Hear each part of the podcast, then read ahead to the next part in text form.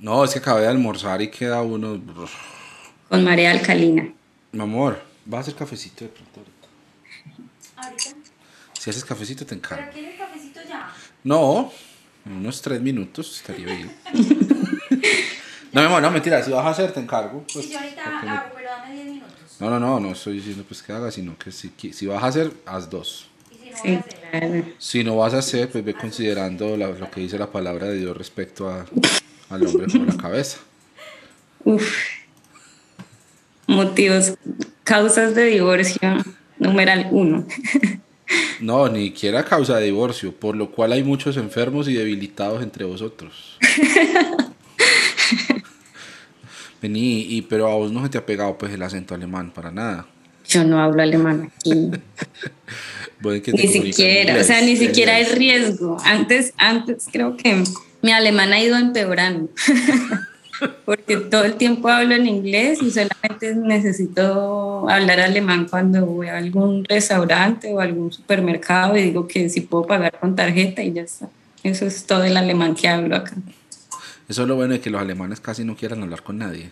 Sí, sí, no, no tiene que interactuar tanto con ellos. Qué, qué lindo. Sí, es- son maravillosos, unas ternuritas. qué cosa tan bella. Con razón James se aburrió. Obvio. Imagínate uno bien gago y en, y en alemán, no. Ay, re mala gente. Bueno, Lau, vamos a arrancar entonces. ¿Estás lista? Bueno, pues. ¿Quieres una palabra de oración antes o Ah, por favor. vaya por su manto? No tengo. Ah, no, mentira, sí tengo, solo que los uso de manera diferente ahora. Ah, pero ¿afrentas tu cabeza o ya no? No, ya no. Ok, buenísimo. A veces cierro los ojos. ¿Vale? Pues algo es algo. Algo es Algo algo. es algo, sí. Igual Dios ya desaprueba tu corazón de entrada, entonces.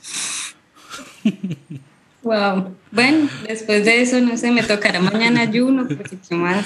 Tus trapos de inmundicia, tus trapos de inmundicia también.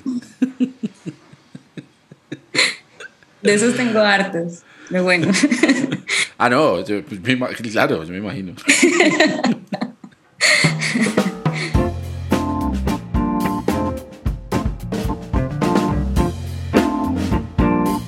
Episodio 60 de Notas Sueltas. Acaba de comenzar y mi invitada de hoy no pensó llegar tan lejos, igual que yo, o sea que tenemos cosas en común. Ah, mi, invitada mi invitada se conecta directamente desde Dresden, Alemania, donde se encuentra adelantando estudios de doctorado que yo no estoy en la capacidad de describir, pero afortunadamente ella nos va a sacar de la duda enseguida. es una de mis flamantes patrons además y pues bueno, tenemos en común también la historia de la vida de iglesia porque mm, venimos de familias que pertenecíamos a esta iglesia de la cual yo he hablado tantas maravillas aquí y a la cual le he hecho tan buena publicidad en todos mis episodios.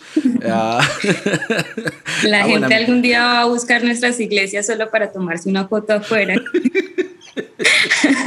Claro, claro, claro. Sí, como así como el tour de, de Charles Manson en, en Los Ángeles y eso. Claro, claro, Así, buenísimo. tal cual. Eh, Laurem Solís, bienvenida a este podcast. Qué bueno que me acompañes. ¿Cómo estás? Muy bien, Abner Trejos. Muchas gracias por invitarme a este podcast. Como dices, jamás pensé llegar tan lejos. Qué chévere. Sí. Qué chévere. No, no, no. Hace tiempo tenía ganas de conversar. Pues, o sea, eh, lo que pasa es que hay mucha gente en la fila. Mucha gente en la Ay, fila. Yo quisiera pues hacer tres, cuatro episodios a la semana como está haciendo Tomás. Saludo, Tomás. Hacer pues un, cierto, un episodio diario, pues no, ya es muy complicado para mí. Algunos, A mí tenemos- básicamente me tocó prender todas las velas, esperar que se alinearan los astros, que de cumpleaños el deseo era este básicamente. Mira, mira, todo, todo tiene su tiempo y todo lo que se quede debajo del sol tiene su hora, dice la bendita palabra del Señor. Y me decía mi papá a mí cuando le pedía algo y no me lo quería dar. Lauren, pues no, la pregunta obligada para arrancar siempre es, ¿quién eres? ¿A qué te dedicas? ¿Qué estás haciendo por allá en Alemania? ¿Cómo resulta uno yéndose de la paila a Dresden? Eh, ¿Cuál es tu Bastantes cosas. cuéntanos, cuéntanos acerca de ti, que tienes una historia bien interesante además. Bueno, te cuento. Yo estoy acá haciendo doctorado, como dijiste. Eh, Es un doctorado en biomedicina, pero más específicamente en bioquímica. Quiero entender cómo funciona la liberación de ciertas hormonas dependientes de algunos tipos de grasa de la alimentación eh, y eso a través de la bioquímica. Soy nutricionista dietista, me gradué el año pasado y el año pasado me vine para acá. Y cómo pasé de La Paila, el- que es un pueblito del Valle del Cauca, a Dresden, la capital de Sajonia, en Alemania, pues nada, yo estudié en Roldanillo, en Valle del Cauca, luego me fui a Cali, a la universidad. En cuarto semestre me cambié de carrera, me cambié a nutrición en Bogotá, Ah, de- ¿y qué, estudiabas en Cali? Disculpa, la interrupción. química. Mm, o sea, Estudiaba química con énfasis en bioquímica. Y yo descubrí que me gustaba bioquímica, pero que física y química inorgánica como que no me gustaban tanto. Entonces busqué una carrera que tuviera más bioquímica y encontré nutrición, que tiene mucha bioquímica y fisiología y demás. Entonces me cambié a nutrición y pues ahorita estoy haciendo el doctorado en bioquímica. Además de que es en un proyecto que yo propuse, así que no puedo estar más feliz de la vida. Claro. Eh, entonces, bueno, después de, de hecho, cuando estuve en la universidad, desde tercer semestre en la Javeriana, en Bogotá, estuve en un semillero de investigación, allí empecé como a meterme en esta parte de la investigación ya como experimental. Y allí tuve una beca de, de Colciencias cuando hice mi tesis, también tuve otra beca de Colciencias como joven investigador y estuve un semestre en Estados Unidos haciendo una pasantía de investigación en Harvard. Y ya después de eso fue que vine para Alemania. Entonces, básicamente ese fue como el recorrido académico. ¿Qué Estudié público en, en, la- en Roldanillo, ¿no? Aclaro. Mis papás pagaban 40 mil pesos al año. Valía más caro la ruta que me llevaba de La Paila a Roldanillo que el colegio. Qué lindo que es el colegio público de los pueblos de Colombia. Es una experiencia muy bella. No, pues tenaz, qué recorrido, qué recorrido tan bacano, Lauren. Y de verdad, pues es admirable porque te conozco, conozco tu familia, conozco las dificultades que tiene una persona, no solamente una persona, una mujer, salir de un pueblo, de una iglesia, de un entorno eclesial que le dice a las mujeres como vayan a criar hijos, pues vayan a aprender cómo, cómo ser buenas mamás ser buenas esposas y servir al Señor y apoyar el ministerio de su marido. eh. Terminar en Harvard, en Alemania, en un programa doctoral y pues en todo este camino de la Academia de la Ciencia. Qué bacano, es un camino que seguramente queremos que muchas más mujeres puedan seguir y pues también Así por es. eso, por eso quise invitarte pues a conversar también de esto y, y de otras cosas con respecto a tu experiencia en la fe. Quisiera que nos contaras un poco también acerca de cómo ha sido tu camino entonces con la fe, porque sí, claro, eh, seguramente todos esos cambios que nos has ido contando, ese progreso en la academia y demás, han ido acompañados también de cosas que pasan en lo que uno cree y cómo uno cree esas cosas. Sí, pues bueno, aunque en realidad yo pienso que uno desde siempre tiene en su interior la curiosidad o el criterio o las dudas.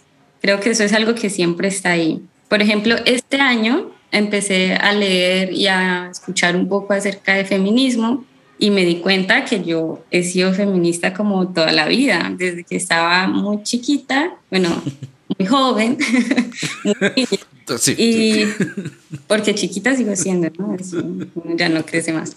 Pero desde que empezamos a, a estar como en la, en la adolescencia o preadolescencia en la casa, que mi mamá me decía, bueno, que yo tenía que empezar a ayudar en la casa y no sé qué. Pues yo empezaba a ayudar, pero luego veía que mi hermano no hacía nada y a él no le ponían a hacer nada. Y yo como, bueno, él, él es tres años mayor que yo, si yo ya puedo ayudar en la casa, él también, ¿no?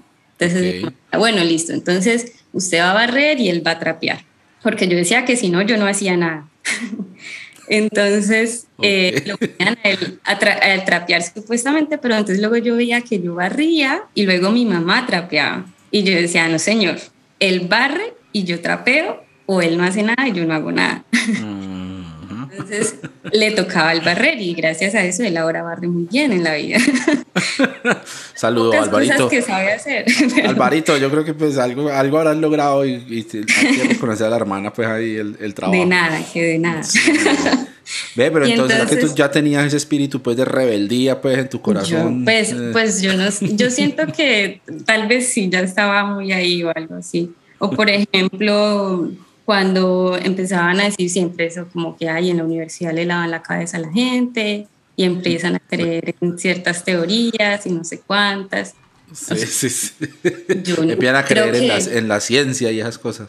Yo creo que desde que yo estaba en el colegio, yo pensaba, pues el, el mundo no se pudo haber construido en, en siete días. Y además, porque a veces Dios dice que un día son mil años y en, este, en esta parte entonces si era un día, era un día? Porque entonces como que esas cosas tal vez siento que siempre habían estado allí, pero obviamente llega un punto en que eso empieza a, a crecer más de lo que uno puede como soportar de alguna manera en la iglesia Mm. ejemplo, cuando yo tenía ya 15 o 16 años, antes de terminar el, el colegio, creo que cuando tenía 16 años tal vez, que era mi último año de colegio también, en ese momento yo siento que mi relación como era con Dios se terminó.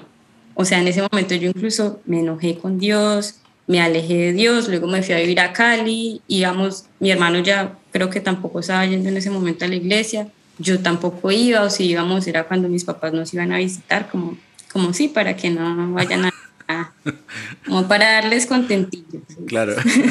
Eh, y así, o cuando yo iba a La Paila a visitarlos, iba a la iglesia también cuando estuve en Bogotá. Eh, mi hermano luego también se fue a vivir a Bogotá y él sí estaba yendo a una iglesia, que fue también la iglesia de donde está, asistía, asiste su esposa. Entonces a veces iba allí con ellos, al matrimonio obviamente fui a la iglesia. Entonces como eso, pero ya no era de decir que, uy, yo voy todos los domingos a la iglesia. De hecho, en la universidad, a mí si me preguntaban si yo creía en algo, yo pues yo creo que hay Dios, pero yo no me identifico con una religión. Nunca, creo que a nadie, tal vez nunca le dije que yo era cristiana porque decía, pues para hacer quedar mal al cristianismo, pues mejor no digo. Eh, Porque está el versículo, ¿no? De que, que si uno hace que el nombre del Señor sea vituperado y tal, entonces yo prefería evitar. Vituperado, qué lindo ese verbo. Es- exacto, entonces. Pero también un punto iba a la iglesia cuando iba a visitar a mis papás y entonces iba como con esta doble intención de luego llegar a, a molestar a mi papá, literalmente era para molestar, no era para, no era para edificarlo ni nada de eso.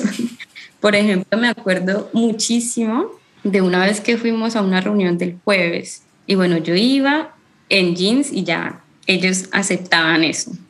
Pero mi Por- mamá... porque era entre semana, porque era entre semana. Porque eran tres semanas. Ah, sí, Claro, sí, sí. Claro, claro. El domingo sí me tocaba, ¿no? Ya la falda o el vestido. Y si no, mi mamá pues se ponía triste. Y entonces ella llevaba un- una pañoleta extra en su bolsa. y por ahí me, me hacía así con el codo y me la pasaba y me la ponía. Y entonces en una de estas predicas estaban hablando de que las mujeres tenían que estarse en la casa y que la mujer era la que construía el hogar y todo eso. Y entonces cuando yo llegué a la casa ese día le dije, papi, si yo después, pues cuando ya me case o lo que sea, eh, voy a tener que estar en la casa cuidando hijos, ¿para qué me pagas una universidad tan cara? En ese momento el semestre, el semestre costaba 9 millones de pesos. Wow. Yo le decía, ¿para qué me pagas una universidad tan cara? Si igual luego me voy a estar en la casa Claro. cuidando hijos. Y él era como que, no, pues salía con cualquier cosa y ya está. Pero, pero sí iba como, cuando iba con ellos, después de cualquier cosita, miraba y les decía, pero en esta otra parte dice esto. Ah, porque aparte me hice un montón de cursos bíblicos a distancia cuando vivía en La Paila. Ah, sí, claro. Tenía, tenía versículo para todo, ¿no? Pues que, ¿qué- qué más? eso de los cursos bíblicos a distancia, pues qué más iba a hacer uno y no lo dejaban hacer nada. Películas no me podían ver porque eran del mundo. Música no me podían Exacto. porque era del mundo. Era del no me podían mundo. leer porque era del mundo. Pues, pues, pues, hagamos cursos bíblicos, pues la única interacción con el exterior. Yo me acuerdo que hubo una época también en la que yo iba al gimnasio después del colegio, es porque uno llegaba al colegio y qué hacía. y me estaba en el gimnasio como tres horas. Y luego yo pienso, ¿por qué perdía tanto tiempo? Pues, luego lo pienso y digo, pues ¿qué más iba a hacer? Sí, ¿qué más? Yo- yo, Vamos a ver cuánto crezco esta tarde. Voy a quedar aquí parada al lado de este metro. Qué duro eso, qué duro eso. La, U. o sea, sí, claro, yo pienso respecto a, a nuestra experiencia, los que hemos vivido en ambientes tan fundamentalistas, porque uno hace chistes, uno hace chistes sobre las cosas extrañas y supersticiosas y mal entendidas de la Biblia que le enseñaban a, a la gente y entonces los de ciertas iglesias se ríen de unas, los de otras iglesias se ríen de otras, pero nosotros nos tocaron todas. Teníamos, teníamos lo peor. Hasta la ñapa nos tocó. No, hasta unas que solo teníamos nosotros. Sí, la ñapa.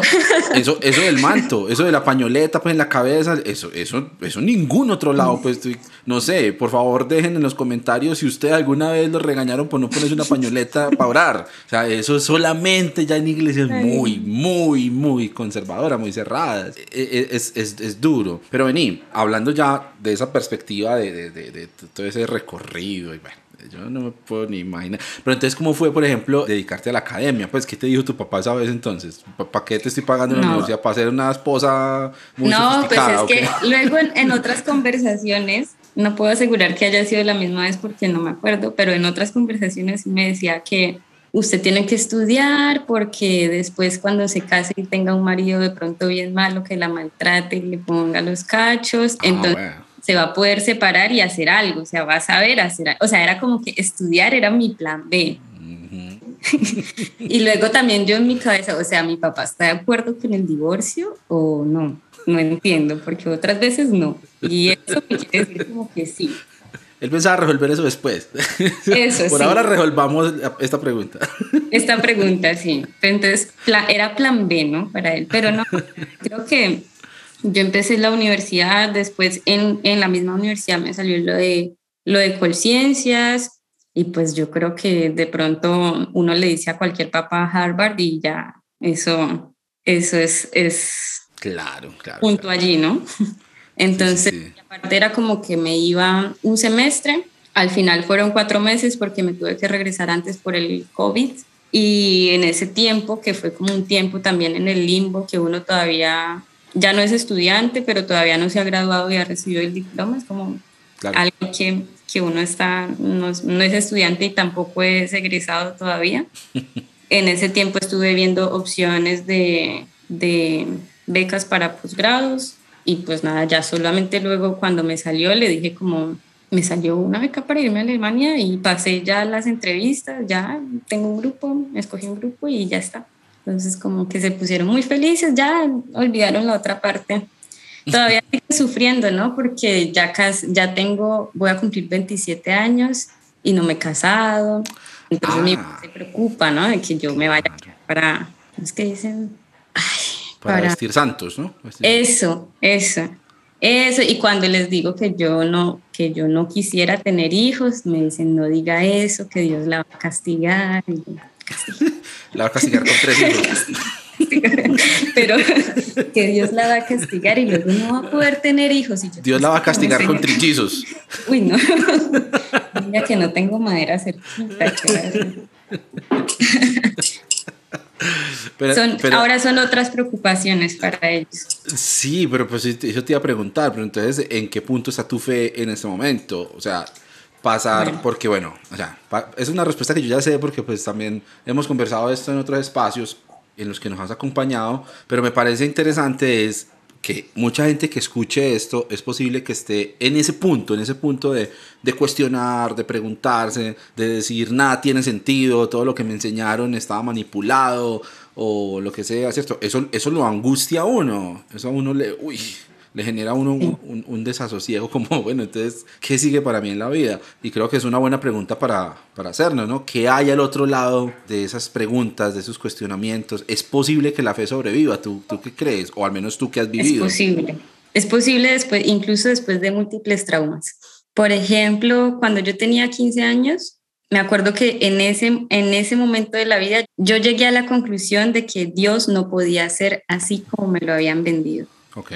Eso fue después de mi fiesta de 15 años, donde hubo más de 200 invitados. Wow. Y de colegio yo solo invité a siete personas porque literalmente me daba pena que no íbamos a bailar. O sea, Y en el Valle del Cauca. es, o sea, una persona del Valle del Cauca que en su fiesta de 15 años no baila ni él, su papá. Invité a siete personas de mi colegio y eran más de 200 personas ahí. El resto eran hermanitos de la iglesia. Eso era casi una conferencia, básicamente.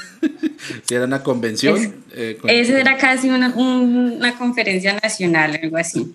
Todos mis amigos de la iglesia y demás. Pero bueno, muchas cosas también pasaron en esa época y yo dije, Dios, o sea, Dios no puede ser así. Yo, yo no creo pues que Dios sea así. Entonces me alejé de Dios, todo lo que ya te dije, pero yo, yo creo que llega un punto en el que uno, si uno logra separar y entender que Dios y que Jesús no son la iglesia, la cosa va bien. Ujú. Pero si uno se cree el cuento de que las personas que están en la iglesia o la forma en la que la iglesia muestra a Dios es como es Dios, en realidad la cosa está mal, muy posiblemente.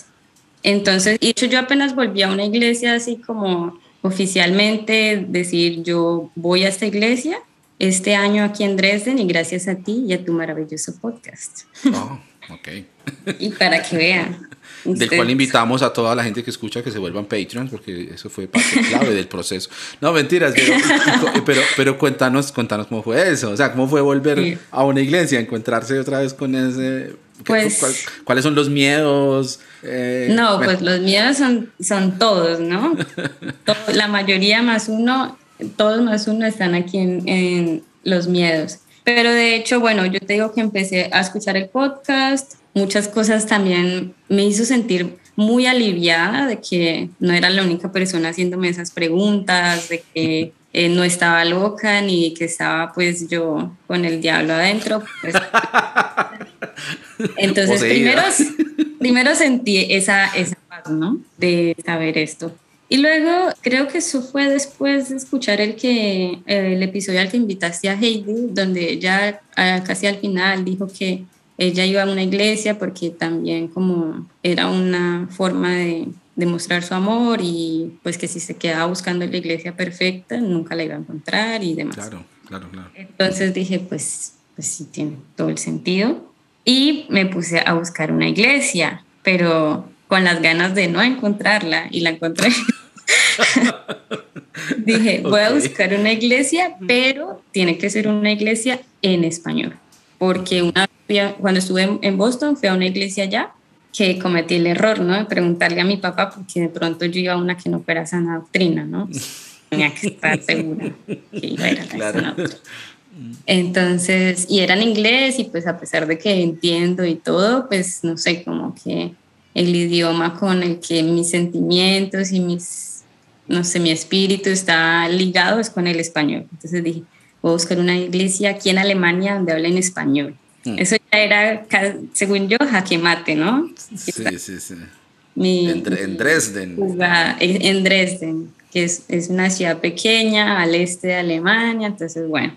Y dije, la voy a buscar en Facebook, en grupos de Facebook. O sea, tiene que ser una iglesia que esté con, con cosas tecnológicas, entre comillas, que Ah, tenga página de Facebook. lo que sea. Y escribí Iglesia Cristiana Hispana en Dresden. Así se llama la iglesia. Ah, Así se llama. Solamente le pones, le adicionas un silo, ¿eh? Y ya está. Ese es el nombre de la iglesia. Misión Cristiana Hispana para Laurem. Básicamente, era como yo, bueno, Dios, voy a ir a la iglesia, pero si me das una iglesia que se llame así. Y literal, me lo puso. yo sentía era que era como, mire, tenga y ya no moleste más, vaya, vaya. Wow, ok. Y luego, eh, pues estaba todo esto, está todo esto del, del coronavirus, entonces dije, voy a ir cuando ya esté vacunada. Mientras tanto, voy, voy a ver qué tal por sus, las transmisiones que hacen en, en Facebook. Y me pareció chévere. Lo primero que vi es que pues tienen el formato tradicional, funda de alabanza, prédica, tal. Y en la alabanza había una chica en jeans, sin manto, y cantando, no, no coro, sino voz principal y, y haciendo la oración y así como yo, ¿qué es esto? Por Dios, esta gente sí está en el, en el desarrollo. Pero lo seguí viendo, los mensajes me parecían chéveres, también siento que el pastor de, de la iglesia también tuvo su proceso de, de, construcción porque él decía que venía de una iglesia también muy, muy estricta donde las mujeres ni siquiera se podían maquillar y no podían ninguno usar joyas como cadenas, solo como el anillo del matrimonio y así. Y él decía que cuando se fue a estudiar a España, lo primero que se compró fue una cadena gigante, porque pues ya no estaba en la iglesia. Entonces yo decía, o sea, amo a esta hashtag gente. sí soy, hashtag sí soy. Entonces, pues nada, luego empecé a ir, me pareció, me pareció muy chévere. El primer día que aquí celebran la cena, el primer día, el primer domingo de cada mes. Uh -huh. Y yo dije, bueno, pues normal, reparten vasitos, copitas con, con jugo de uva, ni siquiera es vino, y pedazos de pan, casual. Lo iban ahí entregando y, y, yo veía que ya, o sea, todo el mundo mezclado con todo el mundo, no como no, donde nosotros íbamos, que era como un, círculo de personas y, uh -huh, uh -huh. ¿sabes? y los perros estarán fuera. los, o sea, ni siquiera podía ir otra gente a esa hora, bueno, lo hacían aparte. Sí, sí, sí. Y entonces llega el, el pastor y dice, bueno, los que quieran participar pueden hacerlo. Y yo, ¿cómo así? ¿De qué está hablando? Y decía, sí, recuerden que esto es, eh, que Jesús solamente dijo que hiciéramos esto para recordarlo a Él y recordar lo que Él hizo. En ningún momento Él dijo, los que estén bien conmigo háganlo, los que estén libres de pecado háganlo, los que no, él solo dijo, hagan esto y acuérdense de mí y ya está. Entonces, si usted lo va a hacer y se va a acordar de él, hágalo, siéntase libre de hacerlo. Y literal pasaban por todos los puestos para que el que quisiera eh, participar lo hiciera. Y ya, o sea, con esa parte ya me, me mataron, ya. Y, dije, wow, y Laura me o sea, va buscando primera Corintios 11, estos los... y yo ahí eh, viendo cómo falsificada la carta de, de recomendación. La firma de los tres ancianos. Papi, fírmeme esta carta. A los santos y fieles amados hermanos en Dresden. Gracias y paz a vosotros. Hago, y no puede ser como que la hago en español y en alemán no me la entienden, no, la carta es una iglesia de latinos, entonces eh, sí, bueno. no. Ay, Dios bendito. Pero no, wow. eso me gustó mucho. Obviamente tiene muchas cosas también muy funda todavía, mmm, pero tienen muchas cosas muy lindas y que, que son también, como decirlo de alguna manera, más progre. Así que me ha gustado y, y voy.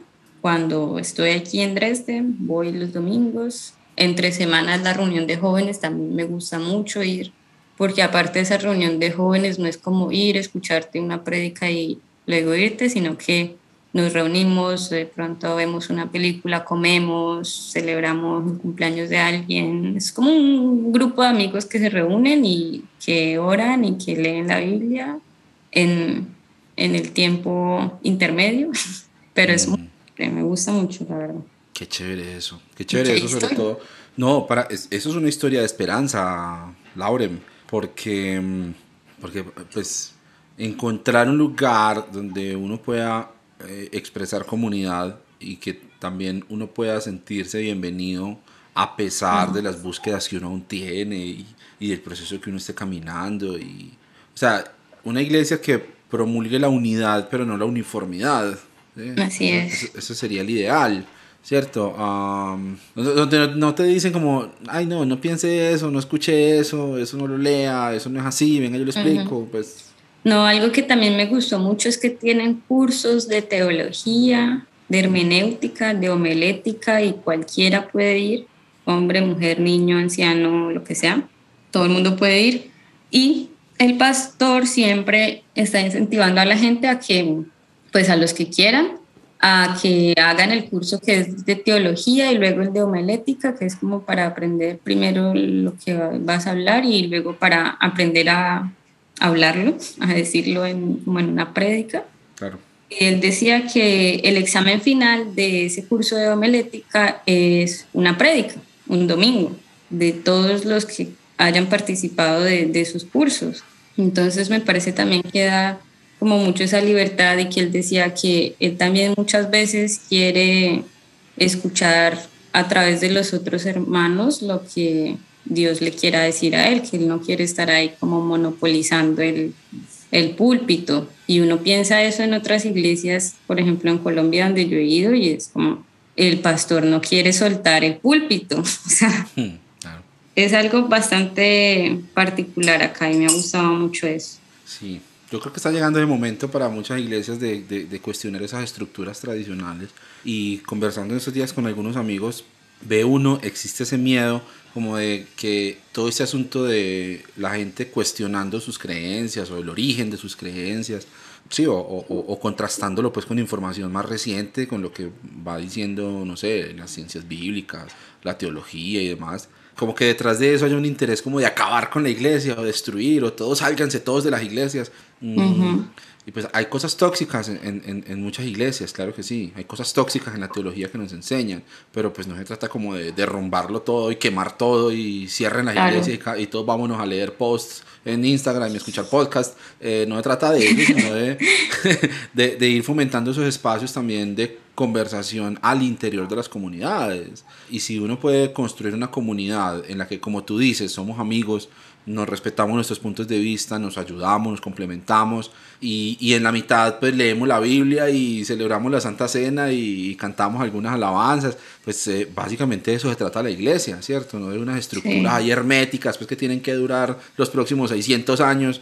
Creo, creo que es, un, eh, es, es una luz de esperanza de eso, Lauren, y qué chévere que eso esté pasando en lugares tan lejanos como Dresden, ¿sí? Y, Sí. seguramente, y también está pasando en toda Latinoamérica y en, y en, muchos, otros, en muchos otros espacios que hemos venido compartiendo. Eso está, eso está muy Sí. bacano, eso está muy bacano, Sí, la y, verdad y me alegra mucho por ti, me alegra mucho por ti, de verdad, que, que hayas encontrado ese, ese espacio, ese refugio y, y bueno, que estés viviendo esa experiencia, muy chévere. Sí. Y que gracias por el podcast. No, es con todo el gusto. seguramente no estaría yendo a ninguna iglesia. Es con, es con to- Ve, aquí se hace labor evangelística también. Para ¿cierto? que vea. Eh. Eh, extiende tu mano en este momento hacia tu Spotify. Eh, Bueno, eh, Lau, mira, ya que estamos tocando ese tema desde la experiencia que me acabas de contar, para que saltemos a otro par de preguntas que, que tengo en la cabeza, ¿qué crees tú? Es una cosa que estoy construyendo para mí mismo, porque yo, a diferencia tuya, no he encontrado ese, ese, ese lugar aún. O, al- o tal vez... Mm, Bueno, no, quisiera, quisiera, claro que sí. Cuando vayamos allá, El allá primer, el primer domingo, para que vea que no le van a pedir carta de recomendación. Menos mal porque, porque no me la van a dar tampoco en ninguna parte. Eh, pero, pero mira, o sea, yo sí estoy construyendo eso para mí incluso porque no quiero llegar a una comunidad a, a ser tóxico yo para ellos, ¿no? Que también eso, eh, en, en eso pienso yo mucho. Pero he estado pensando qué es lo que debe tener una comunidad de fe para que valga la pena quedarse ahí, para que yo diga, o sea, sí, hay gente que piensa distinto, yo no estoy de acuerdo con esto, yo lo veo por otro lado, ese versículo de pronto yo lo explicaría diferente, o este estilo musical, o lo que sea, pues diferencia siempre va a haber de fondo, de forma, pero tienen esto, o sea, hay esto en esta comunidad, no, aquí hay que estar. Con la experiencia que nos has contado y lo que está pasando ahorita en tu vida, ¿qué creerías tú que, que es ese algo que tiene que haber ahí para uno, para uno quedarse? Bueno, yo creo que va a sonar muy de cajón, pero pienso que lo que tiene que La paz tener... mundial. No, sí. No, porque es que en la Biblia dice que todo va a ir de mal en peor. Ah, ah, uh, o sea, ah, yo no puedo pedir la paz mundial porque estaría en contra, ¿no? De, Ah, pues no, claro. por ahí cuando, no. cuando digan paz y seguridad, vendrá sobre ellos destrucción repetida. Entonces, claro. por ahí no, por ahí no es, Carmen, por favor, por favor. Eh, no, yo creo que lo que tiene que tener una, una comunidad es amor. Amor y creo que con eso ya se abren muchos espacios a, conversaciones, a discusiones sanas y a tolerancia. Yo creo que si, uno si hay amor en, en una comunidad, eso ya es capaz de mediar muchas situaciones. Por ejemplo, yo soy una persona que me considero feminista y en la iglesia justo este domingo que pasó hizo la prédica una pareja lo cual me pareció también muy lindo, que se subieron ahí, como decir Aleja y tú, se subieron al púlpito los dos a, a hacer la prédica. Y entonces oró, el, oró ella, luego oró él, luego leyó unos versículos, luego ella leyó unos versículos y ella ya eh, dirigió la prédica y al final oró él para cerrar. Y ella decía como que sí, hablando del hogar, que el hogar es, el, es la célula fundamental de la sociedad, y no sé qué, y hablaba de, de que hay que proteger a, a, los más vulnerables, de que hay que instruir a los niños desde el amor y no desde el castigo, y hablaba muchas cosas de estas, pero luego en un punto dijo que habían, que habían ciertas cosas que estaban ahorita viéndose más normalizadas y en contra de la familia, y entre esas cosas mencionó el feminismo. Y yo decía, o sea, ella no debe tener ni idea qué es el feminismo si es una mujer no blanca en un país europeo hablando y dirigiendo un grupo donde hay hombres alemanes, estadounidenses, también latinos, mm. y ella es la que está dirigiendo, o sea, ella está teniendo un montón de beneficios que se relacionan al feminismo y su discurso es acerca del amor, de proteger a los vulnerables, de enseñar basando, basándonos en el amor y no en, en, en, el castigo y un discurso también muy feminista. Entonces yo digo, mm. pues tal vez ella tiene en su mente que el feminismo es otra cosa y tampoco me voy a poner a enojarme o a decir ya no vuelvo a la iglesia, pues porque ella piensa así. O tengo también un amigo que es del grupo de jóvenes con el que hablamos de feminismo porque él no está de acuerdo con muchas cosas del feminismo y hablamos y él me dice, pero esto es entre nosotros, porque si luego alguien se da cuenta que estamos hablando de estas cosas, dirán que yo soy un machista. y entonces es, es chévere, o sea, como está esa, esa cercanía, esa amistad, que, o ese amor que me permite a mí decir, bueno, pues ella está hablando como en contra del feminismo, pero en realidad está representando al feminismo con todo lo que está haciendo. Hmm. Y él, aunque no está de acuerdo, está dispuesto a hablarlo conmigo y le mandé el episodio, uno de los episodios del podcast y se lo escuchó todo oh, y el video y, y, hablamos y podemos hablar y podemos en las cosas que pensamos distinto mantener una discusión sana y, y decir yo estoy de acuerdo con esto de lo que tú dices y él decir yo estoy de acuerdo con esta parte y, y está bien. Claro. Pero si hay si hay este asunto de, querer siempre tener la única y verdadera razón, ahí ya, ya se limitan muchas cosas, porque entonces si no hay una puerta para el diálogo y para limar como las asperezas o para discutir, pues grave, porque siempre alguien va a salir perdiendo, literal. Y el que pierde es el que al que echan, entre comillas, ese es el que pierde. Claro. Wow, qué increíble eso, Lau. Y sí, yo creo que eso es lo que tenemos que perseguir. O sea, para algunos es muy dramático ese proceso de, de construcción. Sí, es, es, es, duro, es doloroso. Sobre todo cuando está mediado por conflictos personales, por crisis sí. personales.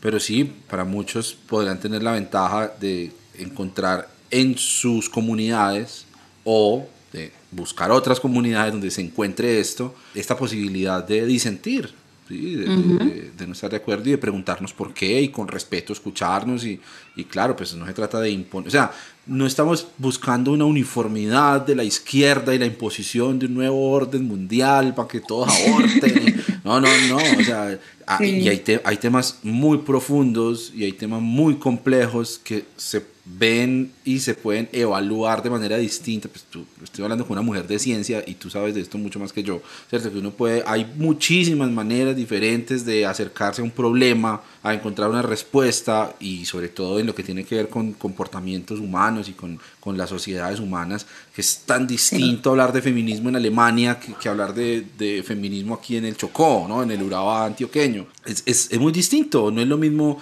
ir a hablar de, de no sé, de crianza de hijos en un país del primer mundo donde hay recursos, donde hay acceso a la educación, a hablar de no, vamos a poblar la tierra allí en Castilla, pues, o en Santo Domingo, donde, donde pues, muchacho no tiene futuro. Pues, ¿sí me entiendes? Son conversaciones muy distintas, muy distintas.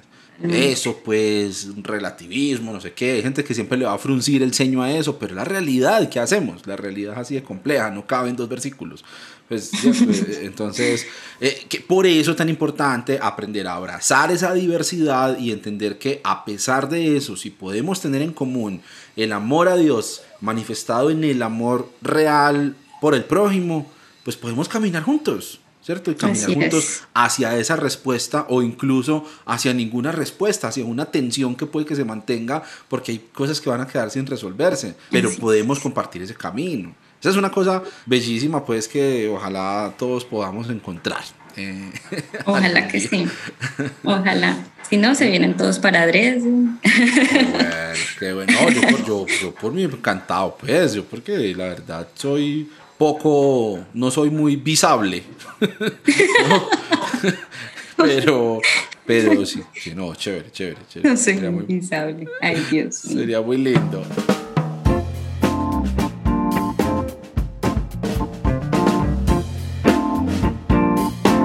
Voy a hacer una pausa para recordarles que Notas Sueltas es un podcast del cancionero cristiano. Si quieren conocer más sobre estos dos proyectos pueden ir a buscar la página web www.cancionerocristiano.com y allá van a encontrar no solamente un montón de contenido, sino también los enlaces para todas las redes sociales en las que se encuentra este proyecto. Si les está gustando este episodio y si disfrutan de este podcast, pues sería bueno que se lo recomienden a otros, a sus amigos, a sus conocidos, a la gente de su antigua iglesia.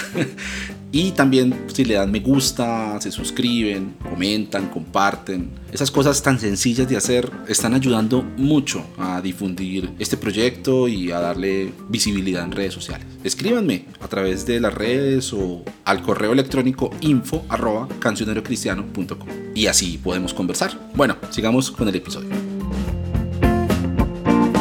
Hablemos de, de otra cosa. Se va a cambiar el tema hacia el mundo de la ciencia por, favor. No, pero por favor, no puedo desaprovechar la oportunidad de una mujer de ciencia aquí en este podcast. Esto es algo que las pocas veces que ha sucedido eh, hay que aprovecharlo. Entonces, eh, porque claro, en los ambientes, en muchos ambientes cristianos, estoy pensando en la iglesia nuestra, la iglesia de nuestra niñez, ¿cierto? Pero también en otros lugares eh, del cristianismo se encuentra ese miedo al, al, a la ciencia, ¿no? Al conocimiento del mundo. La mal llamada ciencia, ¿sí? es, es una expresión por ahí que hay en Timoteo, que entonces la mal llamada ciencia es todo todo, pues, todo lo que es ciencia, básicamente, ¿no? Esa es la mal llamada ciencia. Y entonces a uno le inculcan como ese miedo, como esa, tú estabas diciendo ahorita, sí, como ese, esa prevención. Ay, no, pero por allá le van a enseñar cosas raras y va a empezar a creer, pues, que, que venimos del, del, de los chimpancés y no sé qué. Menos mal yo creía esas cosas desde antes y no tuvieron que para la ciencia de eso. ok, ok, ok. No, pues sí, no, es que, bueno, ya eso es una cuestión pues que no sale sino con ayuno y oración. Pero, uh, ¿cómo fue para ti ese choque, la O sea, ya nos contaste como más o menos cómo fue el inicio y demás, pero ya tu experiencia al llegar a la academia, ¿Qué te encontraste allá? ¿Cómo es eso? Pues son verdad hombres en batas blancas tratando de dominar el mundo, burlándose de los, de los cristianos, tratando de, echar por tierra las sagradas escrituras. ¿Cómo es realmente eh, la comunidad científica y la relación de, de, las personas en la comunidad científica, la gente que uno se puede encontrar en un ambiente de academia y de ciencias frente a cosas como la fe o personas creyentes y demás? ¿Cómo es de verdad esa, esa relación? Bueno, primero las batas solamente las usan cuando van a hacer algo que implique sangre o algo como por allá nivel, nivel de máxima seguridad. El resto, una bata. Yo lo digo porque como aquí los estudiantes de medicina pues van a, van a almorzar con ah, la bata pero, blanca. Pues. Pero eso es solo para que los vean y para regar la contaminación por todo lado. Uno, uno, uno, dice, bueno, este, este es médico o vendía avena, este que... que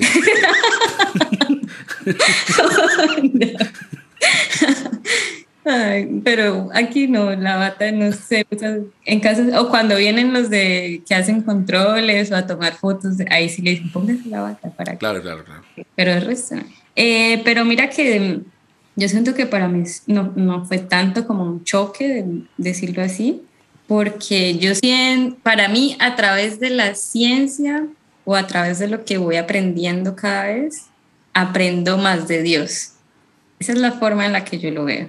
Yo veo en el microscopio una célula dividiéndose, una célula cómo responde a un tratamiento, cómo puedo apagar o sobreexpresar, eh, o sobreexpresar un gen o lo que sea, y yo digo, wow, o sea, esto es impresionante porque uno puede silenciar un gen y luego otro se empieza él solito a sobreexpresar para compensar ese que yo apagué, sin que yo le esté dando la orden de a este otro, entonces sobreexpresa. No, entonces yo digo, wow, o sea, esto no, de la nada, de la nada, así como no hay, no hay, no hay Dios, no, no lo creo, porque es demasiado perfecto, encaja todo y funciona todo, que, que en realidad no es como que estemos creando algo, estamos descubriendo cómo funcionan las cosas. Entonces yo lo veo como que desde la ciencia, yo hago otra lectura de Dios, y es pues, desde, de pronto en la Biblia yo puedo ver el amor de Dios, de quien envió a su Hijo y esto, pero en la ciencia veo otras características de Dios, como wow, Dios es súper inteligente, o Dios es un teso que hizo esto, hizo esto otro. Entonces, para mí nunca lo sentí como un choque o lo que yo te decía, yo nunca he pensado que en siete días se vaya a hacer el, mundo. O sea, en, siete días no crece ni una mata, ¿cómo voy a pensar que en siete días todos los árboles ya estaban hechos? Claro, claro. Entonces, sí, pienso que, que la ciencia para mí es más bien otra aproximación a Dios, más que algo que le choque o que vaya en contra de, Claro, claro. Muchas personas piensan que va en contra de él porque pues hay gente como antivacunas y pues ahí ya no hay nada que hacer. Pero siento que no, no tiene nada en contra Dios con la ciencia, la ciencia con Dios. La ciencia, a la ciencia como tal no le interesa. Y yo creo que a Dios tampoco. como él ya lo hizo, ustedes jueguen ahí, vean si, si entienden lo que yo hice o si no, a ver cuántas vueltas dan para llegar al punto en el que yo diseñé esto, no sé. Sí, sí, sí. Y lo veo más bien. Entiendo. ¿Y hay algún tipo de hostilidad? Pues sobre todo porque, no sé, de pronto el, el ambiente europeo a uno le dicen Europa, pues, a la gente toda es atea y de allá va a venir la persecución, el cristianismo. Aquí en América Latina todavía tenemos fe y podemos creer en nuestros hijos, en el, en el temor del Señor. Eh, ¿qué, tan, ¿Qué tan cierto es eso? O sea, eh, puede uno ver alguna hostilidad de ese tipo, porque también mucho del discurso contra la ciencia es que activamente los científicos hacen sus cosas pensando en derribar la idea de una creencia en un dios o algo así. Pues. Los científicos nunca estamos pensando en eso. Estamos pensando en que sea reproducible, en que sea viable, que sea verificable con diferentes métodos y publicable. Eso es lo que pensamos cuando hacemos investigación, realmente. Y elegible para el Nobel. Y elegible para el Nobel, sí. Ahí sí uno de, pronto mete a Dios para ver, Dios mío, unas oraciones, unas cuantas velitas, a ver si de pronto. ¿Cuánto era el pacto por un Nobel? Debe ser caro. Era una ofrenda grande. Cuando me veas ganándolo, te digo. no, pues, em, y en cuanto al ambiente, pues mira que hablo por mi grupo de investigación, digámoslo, el segundo jefe que tengo es cristiano católico, catolicísimo. Anda así con su cruz aquí gigante. Wow. Hay dos musulmanes, un hombre y una mujer, pero musulmana de la que se cubre la cabeza y todo y esto. Hay tres que no sé, y yo soy cristiano. Pero en realidad eh, nadie se preocupa si tú eres, o sea, ser o no de X o Y religión, no les interesa, no te da más o menos puntos en nada. Pero si les interesa, por ejemplo, saber de que si alguien es musulmán, saber si es de los musulmanes que practica el ramadán, para de pronto no ir a comer al lado de él cuando está en sus días de ramadán. Claro, Son muy respetuosos. Contrario a lo que la gente pensará que están intentando a uno quitarle las ideas de Dios de la cabeza, no, son súper respetuosos y tampoco se meten a preguntar ni a criticar ni nada, pero sí son muy respetuosos. Obviamente hay personas que no creen en nada, no sé cómo es eso posible, uno no creer absolutamente nada, pero eso dicen y ya, como que, ah, bueno, pues ese es tu punto, este es mi punto y puedo aprender cosas de ti, puedes aprender cosas de mí y ya está. Hmm. Y como mujer, eso es algo que me ha sorprendido gratamente.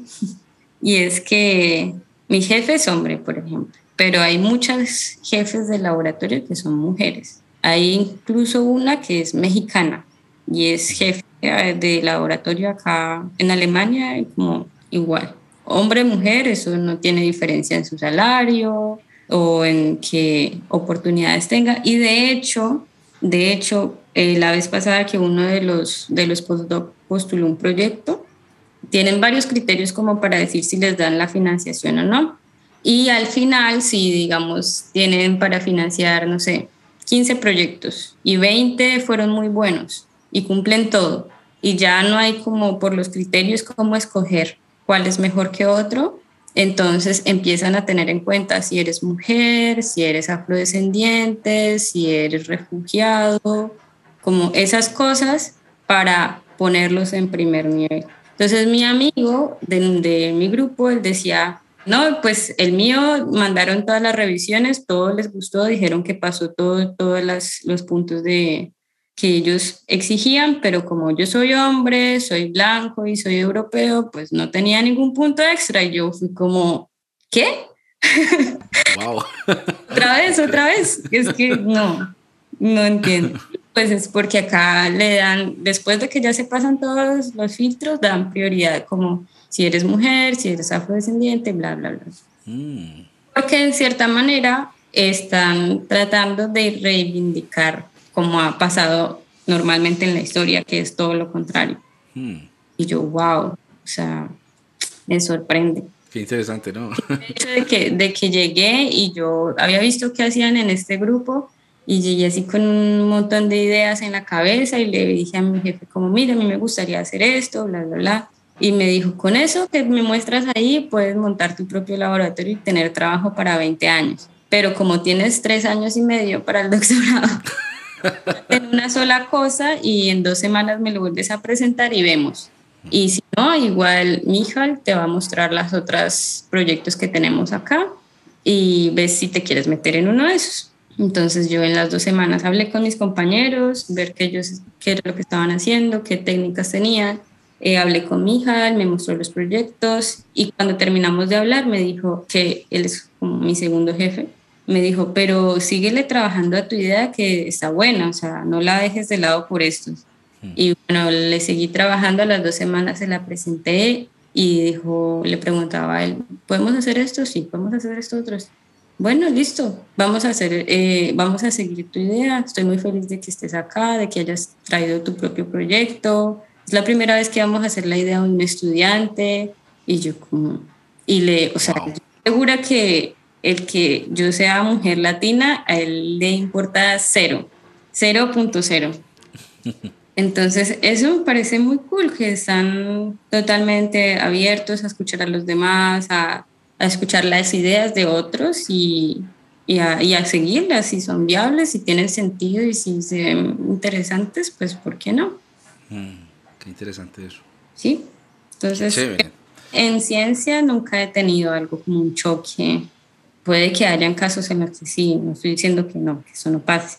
Seguramente pasa, pero he tenido suerte. Sí, no, pero eso es parte de la complejidad también de los grupos humanos, o sea, y temas como religión, política, fútbol, pues siempre son temas como, como divisorios, ¿no? Y hay gente que no sabe manejarlo, pero en general, o sea, la pregunta la hago porque de verdad hay gente que, pues muchos vivimos lejos de ese ambiente y tenemos que confiar en lo que nos dicen, ya sea lo bueno o lo malo, ¿cierto? Que le dicen a uno, no, están ahí pues una conspiración, pues sí será verdad o lo están inventando, o no, todo es paz y amor y todo, pues, o sea, lo que tú dices, hay, habrá gente pues que, que se uh -huh. maneja de cierta manera, pero sí, la experiencia general es eso. Sí, hay otras, hay otras historias que he escuchado de, de compañeros que han tenido jefes que los ponen a trabajar en su idea y si el resultado no es lo que ellos esperaban, los despiden.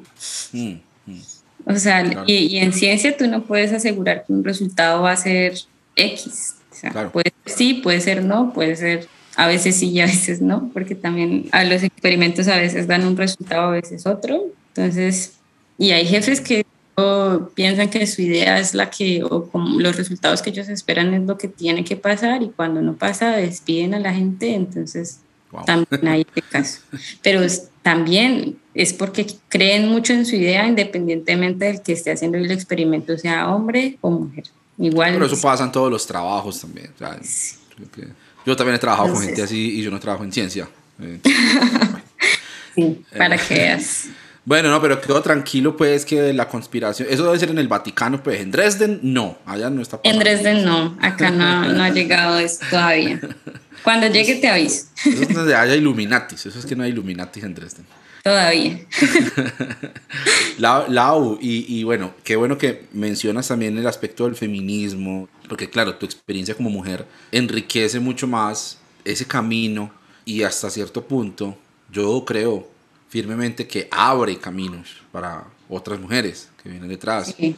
Pues estamos en ese momento de la historia, ¿cierto? Y gracias a Dios, pues que el mundo está abriendo los ojos, o parte del mundo está abriendo los ojos a, a esa realidad. Y quería preguntarte, viviendo en dos mundos muy hostiles con, con, con las mujeres, ¿cierto? Incluso en el siglo XXI sigue, sigue existiendo en algunos lugares del mundo esa, ese abuso hacia las mujeres o esa discriminación hacia las mujeres en la religión y también, no nos digamos mentiras, en el ámbito de la ciencia también Sí. se ha invisibilizado el papel de las mujeres. O sea, lo que me Muchos cuentas años. de tu experiencia en Alemania es, es, es muy esperanzador precisamente por eso, porque no ha sido un común denominador. ¿Qué tienes para decir respecto ya a aprendizajes puntuales y a cosas para llevarnos, para pensarlas y para construirlas en nuestras realidades con las mujeres que tengamos alrededor, con, las niñas y adolescentes eh, que, que, también están en nuestra área de influencia y a las que podemos inspirar y a las que podemos como también eh, buscar la manera de, de, unirnos a, a, aliarnos a su lucha. ¿no? Sí, bueno, yo creo que mm, respecto a esto es más tratar de visibilizar a las mujeres y de incluso hacernos ver a nosotras mismas lo que podemos hacer. Porque muchas veces las, las opciones están allí, o sea, como la posibilidad de tener becas, hay que aplicar, hay que buscarlas, hay que hacer entrevistas y demás, pero allí están y están abiertas para el que sea que quiera mandar su hoja de vida y sus ensayos y lo que sea. Pero muchas veces uno tiene estas otras cosas en la cabeza, como de que eh, la mujer entonces debe estar en la familia y casarse, o tenemos miedos desde antes y nos, nos autocondicionamos de que eso de pronto es para hombres o cosas así. Entonces pienso que el simple hecho de hacerle ver a una niña o a una adolescente o a una mujer que es capaz y de mostrarle que hay otras oportunidades, ya es mucho.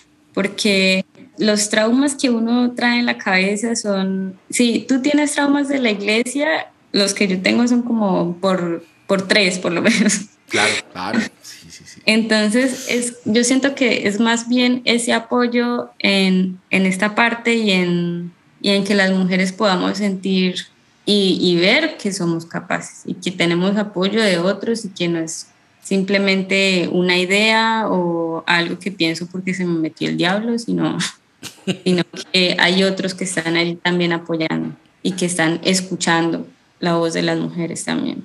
Porque yo digo, estoy aquí ahora, pero estoy aquí gracias a que antes otras mujeres abrieron caminos en la ciencia. Estoy aquí porque antes otras mujeres consiguieron que las mujeres pudiéramos votar, algo tan, tan como básico, por decirlo de alguna manera. Estoy aquí porque antes las mujeres no podían trabajar, ni siquiera no podían estudiar, o lo que está pasando ahorita con las personas en afganas, Wow. que ya volvieron a reabrir algunas universidades y ya no hay mujeres allí. Entonces, digamos, allá hay un retroceso, pero impresionante. Entonces, hay que, en Colombia, que eso no hemos llegado a esos puntos, eh, y que están las opciones, en, en, en, muchos casos están las opciones para las mujeres, es tratar de, de no seguir fomentando esos traumas o de o de por otro lado escuchar y hacer que las mujeres sintamos ese apoyo y esa y tengamos como ese empujón de que usted puede, vaya. como, como eso. Qué bueno. Es una cosa pues que me he propuesto y que le he propuesto a, a personas que conozco porque creo que es importante uno acercarse a entender, entender esas problemáticas. Solamente el ejemplo que estabas mencionando ahorita del paso por la, la iglesia, el paso por una iglesia. Claro, uno tiene historias, cosas que contar que lo hacen sentir a uno mal y uno como hombre ya tiene de por sí un montón de cosas que se le permiten porque es hombre. Sí. Eh, La experiencia de las mujeres en, la, en las iglesias eh, con esas visiones tan amarradas a, a otras a otros sistemas de valores eh, machistas y patriarcales y bueno, todo eso, pues mucho más. Yo trato de escuchar y de ver, o sea, también ahí está pues un- una pregunta que, que- que tiene muchas respuestas. ¿Hasta dónde uno como hombre puede meterse en, en- en- en esa discusión, ¿cierto? O simplemente calladito ayuda más, ¿sí? Pero, pero también hasta cierto punto, desde mi área de influencia, por ejemplo, yo tengo influencia sobre mujeres que hay en mi vida. Tengo hermanas, tengo una esposa, ¿cierto? O sea, eh, eh, hay, hay personas que me rodean para las cuales yo puedo, hay mujeres que me rodean para las cuales yo puedo hacerles más fácil o hacerles sentir, como tú estabas mencionando ahorita, ese apoyo. ¿Sí? Sí. Pues, también por eso, es una pregunta honesta, pues, no es, no es como malintencionada. Pero igual yo pienso que, que no es como que los hombres deban sentirse que están del otro lado y que calladitos ayudan más, porque finalmente el feminismo no se trata solamente de la mujer, sino también del hombre, que en otros aspectos ha sido también traumado. Por ejemplo, que un hombre no pueda expresar sus, sus sentimientos con libertad porque, uy, este, si llora, entonces los hombres no lloran, por ejemplo Claro, claro. ese tipo de cosas.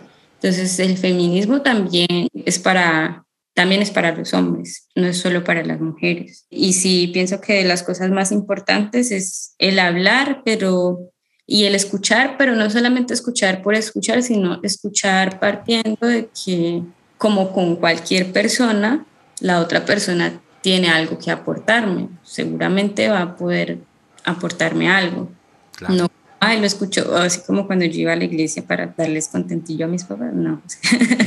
sino, sino escuchar esperando, incentivando que alguien te pueda aportar algo. Yo pienso que eso uno debería hacerlo y no solo con mujeres, sino también con hombres. Pero eso es parte porque el feminismo no es solo para mujeres, sino también para hombres y para todos. Claro, y finalmente todos nos beneficiamos también eh, de, de- de esas victorias. O sea, es un, es un paso hacia adelante en la sociedad, nos sirve a todos y a todas. Sí. Sí, principalmente a, las mujeres, claro está, pero pues to- todos los hombres nos beneficiamos también ahí. A mí me parece que es como inimaginable ahorita en mi cabeza de pronto volver a la iglesia ante mis papás, donde tú no puedes ni siquiera pedir que canten una canción, que si quieres que canten una canción le tienes que decir al hombre que está al lado tuyo que pida el número tal. Sí. O sea, eso me parece demasiado violento. Y mucho tiempo estuve ahí pensando que eso era lo normal. Entonces, imagínate si una mujer crece pensando que lo normal es que nunca le escuchen la voz, literalmente, porque en la iglesia no sonaba la voz de una mujer, solo para cantar, y eso en la- desde las bancas. Sí, sí, sí. Entonces, Wow. es muy, es de pronto decir como hay que nos escuchen y que nos den espacios donde podamos hablar, sino como ay, pero, pero ¿y qué más? O sea, eso no es como muy poquito, o de pronto suena muy poquito para un hombre que siempre ha podido hablar y que siempre lo han escuchado. Pero para mujeres, sobre todo de que vienen de iglesias funda como la nuestra, ser escuchado ya es la revolución. Sí, sí, sí, sí, claro. Claro. Y es, y es lindo también, o sea, ya uno mirándolo desde, desde una sanidad, también con el, la mirada crítica. Claro, todo lo que uno diga al respecto, pues también está atravesado por su propia experiencia. ¿sí? Claro. Entonces, lo que tú has sufrido de, de parte de una comunidad, que, que en últimas uno se pone a pensar y tampoco es que sea gente malintencionada, es que así les enseñaron que era la voluntad del Señor, Exacto. es el orden que Dios ha establecido, o sea, son cosas que... Y cuando no se cuestionan, pues simplemente se aprende a convivir con eso y pues a los hombres eso les beneficia, les parece muy cómodo, ¿sí? Siempre tomar las decisiones por su esposa y las esposas Sí. pues les enseñan que es- eso es la voluntad de Dios pues para su- el propósito por el cual fueron diseñadas, pues no, pues hagámosle, pues qué vamos a hacer, si amamos al Señor y queremos obedecerle, ¿cierto? Sí. Pero, pero, pero claro, pero uno de todas maneras también tiene que aprender a ver eso con una mirada un poco alejada de lo subjetivo, precisamente para evitar replicar esos patrones en otros ambientes. Eso puede también llegar a pasar en un ambiente muy progresista, con discursos muy progresistas. También puede haber violencia contra las mujeres, violencia contra las personas, no sé, contra las personas que no saben griego o contra las personas que no estudiaron teología o, o, o contra el que piensa distinto. Siempre tenemos esa tentación. Yo creo que eso es de lo que, de lo que se trata, de construir comunidades y construir vida en sociedad que nos permita entender y abrazar la diversidad y saber cómo, cómo convivimos con el que piensa diferente, con, con la que no está de acuerdo conmigo y cómo escuchamos todas las voces, entendiendo que todas tienen su validez, pero que ninguna tiene absolutamente toda la razón. O sea, yo creo que sí es que tenemos que, que seguir caminando, porque, porque si no, no hemos aprendido lo más importante. Así es. sería- Sería una lástima desperdiciar todo ese sufrimiento. ¿Es cierto? Eh, bueno, pero, pero sí, o sea, de todas maneras, ellos también hicieron lo que. Un saludo a los hermanos en la paila. Eh, también hacían lo que podían, pero o sea, yo, yo, yo sé, para mí fue- hubo un tiempo de mucha amargura y de, y de, y de mucho. como me hervía la sangre, ¿no? Cada que pensaba. Mm, pero luego uno empieza como. como eh, ¿Cómo es que dice la Biblia? A. eh, Jeremías. ¿En cuál versículo? Eh, eh, entre sacar lo precioso de lo vil, creo que es la idea, ¿no? Como diferenciar lo que vale la pena de lo que no. O sea, uno tampoco puede quedarse guardando solamente lo malo. Entonces, Sí, claro. sí, yo también tengo muchas cosas buenas, que me dio 31 años pues en, un- en una comunidad que me trató como, como familia. Después me trató como una mierda, pues, pero, pero 31 años me, trataron como, me trataron como familia y no, y mucha gente valiosa y muchas cosas Sí. bonitas. Entonces uno tampoco puede, porque también hay gente que dice como, ah, no, es que eso es que, eso es, que es amargura y entonces resentimiento y no sé qué. Y sí hay cosas por sanar y es importante concentrarse en sanarlas. ¿Sí? Es para uno poder seguir adelante y poder construirse uno como persona en el camino de la fe y en la vida en general. Eh, pero creo que una cosa chévere que observo de esta conversación que tenemos es que uno puede también como ver eso como parte de un proceso de aprendizaje. Y eso, Claro. eso es, eso es Sí. muy valioso. Y algo que yo creo de, lo- de las cosas más valiosas que rescato de, de esta iglesia es que finalmente allí conocí a Dios, allí me acerqué a Dios. Y fue un acercamiento sincero, porque si no, yo pues me salgo y ya nunca jamás vuelvo a una iglesia. Y, Claro, claro. pero incluso en medio de, de todo lo malo o lo bueno que pudiese haber allí, en medio de, de todo lo que la- la- nosotros como seres humanos cambiamos Mm. de la, lo que el mensaje de muchas formas, en medio de todo eso conocí a Dios. En medio de todo eso, pues tuve eh, un acercamiento a- con Jesús. Entonces, siento que eso es algo muy valioso. Todavía tengo muchos amigos de la iglesia con los que sigo hablando, con los que sigo en contacto, así que también muchas personas valiosas eh, siguen estando presentes en mi vida. También hay otras personas de la iglesia que digo, uy, Dios mío, guárdalo, Señor. Pero pues, así como también hay personas fuera de la iglesia que cumplen esas características. Sí, hay de todo. Eso, Pero- la cizaña pega en todos lados. Y no véame a mí. Entonces, pero pues sí, hay cosas buenas y hay cosas no tan buenas. Lo que tú decías de que hubo un momento en que te, que te hervía la sangre, yo creo que también hubo un momento en el que yo literalmente, yo digo, me enojé con Dios y era muy relacionado también a como yo estaba con mis papás, por ejemplo, en ese momento. Yo tenía 14, 15 años y yo decía, pues es que Dios, por ejemplo, sacó a mi papá de ser un esclavo del mundo, pero ahora es un esclavo de Dios, o sea, Dios solo quiere más esclavos para él. Entonces, y en ese momento yo vivía muy, muy enfadada con Dios y luego fue cuando empecé, pero bueno, si Dios es esto y es esto otro, pues es que Dios no puede ser así o estas cosas y ya. Me mantuve en que yo creía que había Dios, pero que no me, no me identificaba con una religión y lo que ya te conté. Pero sí, digamos que son procesos distintos, pero etapas similares en las que a la final uno tiene que desligar a Dios de las personas, porque si no, complicado. Sí, o al menos esas ideas de Dios que nos han, Sí, que sí, nos han, sí, que nos han ofrecido, ¿cierto? Porque al final es donde uno, irónicamente, encuentra la libertad y encuentra el verdadero sentido del evangelio en encontrar a, a Dios en los demás y, y en Bueno, otra- sí, en es la cierto. otra gente. Pues mira, mira la ironía, o sea, uno tiene que hacer esa separación para luego ser capaz Para de luego poder- desde otro lado. Eso es, Exacto. wow, eso es está filosófico. Este, este episodio puso bueno ya pues para acabarse, ¿ya?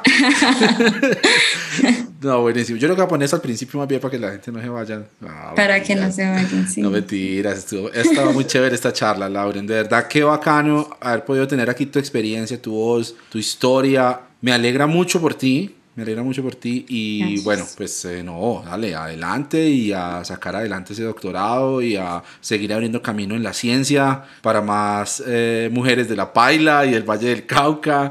Eh, están bien representadas por allá en Dresden. No, Depende de quién lo diga y quién me vea. Depende de quién firme la carta de recomendación. Sí, claro, claro. Estamos haciendo chistes de carta de recomendación porque es que eh, nuestra iglesia eso era una cosa, pues, pero y yo tengo una historia con una carta de recomendación que algún día les voy a contar que me pasó. Eso sin carta, usted puede ser, mejor dicho, la foto de uno puede estar en el aviso de la iglesia, pero si usted no lleva carta sí. firmada por tres ancianos, eso olvídese que, que, que, que puede llegar por allá tan Porque es que tranquilo. usted pudo haber caído en pecado la noche anterior. Sí, en el bus, bajando en el bus, pudo haber caído en pecado, claro.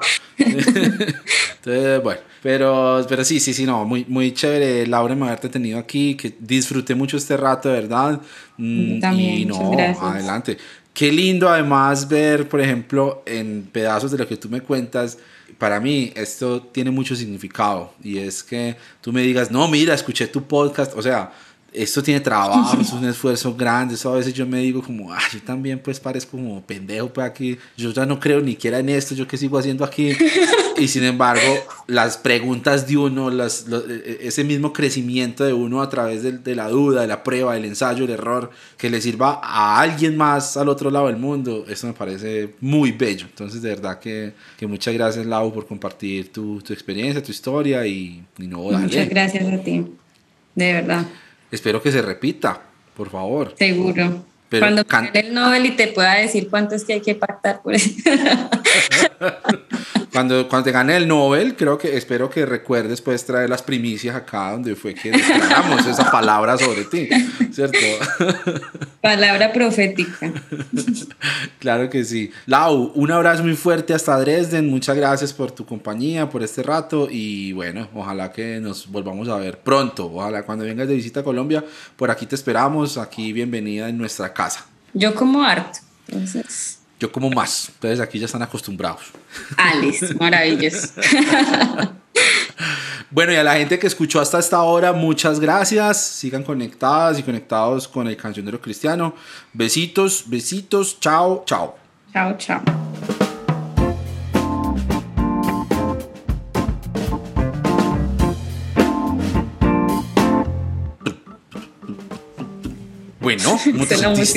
la dona. ¿Sabes que Muchas esa, gracias. esa cancioncita me escribió en estos días alguien por, por, por algún lado que la música le recuerda, y no me ha caído en cuenta, y es verdad, la musiquita de fondo Ok. recuerda la canción, la de Soy una nueva criatura, soy una nueva Tengo que creación". escuchar eh, otra vez y ver. Soy una nueva criatura, una nueva ¿Tú piensas que sí? Yo creo que sí, claro, y me puse a escucharla y yo. Y en el fondo de mi corazón. Eres una nueva criatura. No, no, en el, no, es la misma, ¿Ah, no? la misma porquería de antes. No en, en- no, en el fondo de mi corazón yo creo que yo sabía que esa canción me recordaba, la musiquita de fondo del podcast me recordaba. Ah, sí. Ah, Pero no, no había caído en cuenta cuál. Hasta que alguien me escribió y me dijo, mira, cada que escucho el podcast, la, la canción al final me recuerda a este coro. Y yo, eh, claro, es verdad. Lau, pues. tenemos que hacer algo cantando. ¿Cuándo vas a cantar conmigo? Ay, algún día. Algún porque día. a todos los que les digo que vengan a cantar conmigo me ven a cara. ¿Qué pasa? Es que, ¿qué te Es que puedo esto se llama cancionero y cada vez hay menos de cancionero aquí en este canal. Pero es que eso es para el podcast, que es un proyecto del que no es. Pero pues necesito gente que venga a cantar porque si no esto va a llamar el, el habladero cristiano, el rajadero cristiano. no hacemos sino rajar de la no, mentira. Pero mira que he pensado unas, ahora tengo unas nuevas preguntas, ¿no? Ya como ya solucioné que las que tenía antes Sí, no, no eran un problema, que otras personas la tenían, pues ya puedo progresar a otras preguntas, ¿no? Nivel intermedio ya, sí, claro. Nivel, sí, ya, B1, ah, bu- bueno, ok. B1 de, de progre. No, mentiras, pero estaba pensando justo en esos días de que Jesús nos trata como amigos, ¿no? Como, pues, ya son mis amigos, chévere, ¿no? Y yo justo pensaba como que yo con mis amigos no hablo todos los días, hay amigos una vez cada tres meses, y, una vez al año y seguimos siendo amigos y cuando nos vemos nos abrazamos, nos contamos Sí, de todo y ¿por qué será que uno tiene que orar todos los días? Uno llega a una edad en la que entre uno menos hable con los amigos, mejor. Más amigos. Sí. Cuando le dicen, no, se canceló el plan porque tal cosa, ay, qué lástima. Sí, el meme de la señora con la cara. cara Literal. Ese meme me identifica muchísimas cosas. Muchas gracias por unirse a la conversación en Notas Sueltas. Recuerden que si quieren conocer más sobre este proyecto y sobre todo el contenido que tiene Cancionero Cristiano, pueden ir a la página web www.cancionerocristiano.com. Y también recuerden que le ayudan mucho a este proyecto si le dan me gusta, se suscriben, comentan, comparten este contenido. Son cosas muy sencillas pero que le ayudan a dar visibilidad a este proyecto y que llegue a más gente. Mi nombre es Abner Trejo, les envío un saludo desde Medellín, Colombia y los espero en el próximo episodio.